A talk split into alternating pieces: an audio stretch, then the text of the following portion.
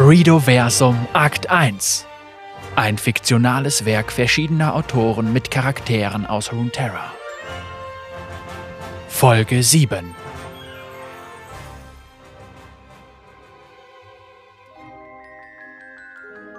Renekton trifft Shaco. Von 1 Spy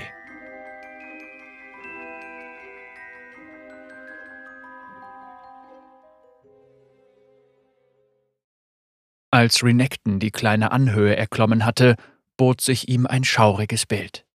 Auf dem rauchenden Schlachtfeld verteilten sich die Körper von Toten und Schwerverletzten. Der bereits übersättigte Boden glänzte vor Blut und die Luft war schwanger vom Gestank zerfetzter Gedärme und derer Inhalte.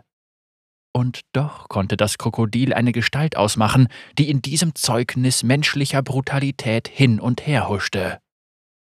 Es fiel ihm schwer, seinen Blick direkt auf die schemenhafte Figur zu richten, die zwar aus dem Augenwinkel als menschenähnlicher Schatten zu erkennen war, sich jedoch immer wieder aus unerklärlichen Gründen seiner genauen Betrachtung entzog. Dass sich das Wesen Renektons über alle Zweifel erhabenen Sehkraft hinwegsetzte, entfachte den Zorn des erfahrenen Kriegsfürsten und er setzte sich in Bewegung, um den mysteriösen Unbekannten herauszufordern. Wer bist du? Was tust du hier? polterte Renekton, während er direkt auf das Schlachtfeld stürmte. Der Fremde, gerade noch meterweit entfernt, tauchte so unvermittelt nur eine Armlänge entfernt vor seinem Herausforderer auf, dass dieser einen überraschten Schritt zurückwich. Wie hatte er sich nur so schnell bewegen können? An der Stelle, an der er die Gestalt zuletzt gesehen hatte, konnte er nur noch die in der Luft hängenden Rauchschwaden erspähen. Renekton behielt seine Verwirrung für sich und zeigte sich nach außen hin unbeeindruckt. Angewidert zog er die Nüstern zusammen, als er die Narrenkappe auf dem Haupt seines Gegenübers und die bunte, alberne Kleidung musterte, die an dessen hageren Körper herabhing. Unter dem zweifarbigen, glockenbesetzten Kopfschmuck trug das Wesen eine starre Maske, deren riesige Mundpartie in ein unheimliches Grinsen verzogen war.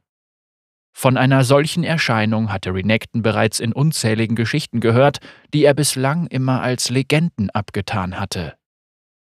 Du bist Schako, nicht wahr? Was hast du hier verloren? Zeig mir dein Gesicht, fuhr er sein Gegenüber mit zornig funkelnden Augen an. Der todbringende Narr legte den Kopf schief, wodurch er ein unpassend fröhliches Glockenklingeln produzierte und die Geduld des Kriegsfürsten strapazierte. Dann erwiderte er Viele Fragen, viele Antworten.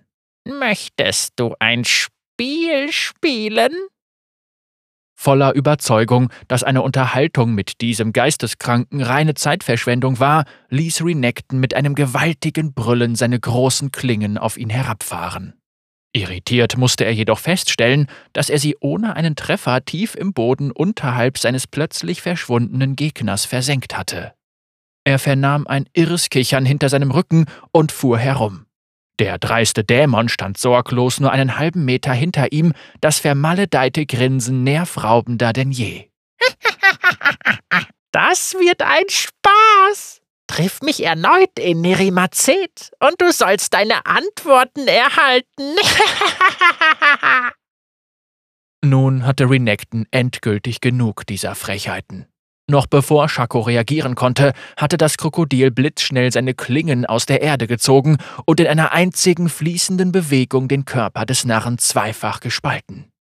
Befriedigt sah er zu, wie die abgetrennten Körperteile durch die Luft flogen, doch noch bevor sie auf den Boden aufschlugen, schleuderte eine Apparatur im Inneren kleine Dolche auf den Angreifer, der ihnen mit einer geübten Todesrolle auswich. Eine Falle? Was hatte dies zu bedeuten? Er ließ einen letzten Blick über das Schlachtfeld wandern. Nachdem er dort keinen Hinweis mehr auf die dubiose Gestalt entdecken konnte, wandte er sich wieder seinem eigentlichen Weg zu. In seinem Hinterkopf nagte die Frage, ob er nicht doch einen Abstecher in Richtung Tagon machen sollte.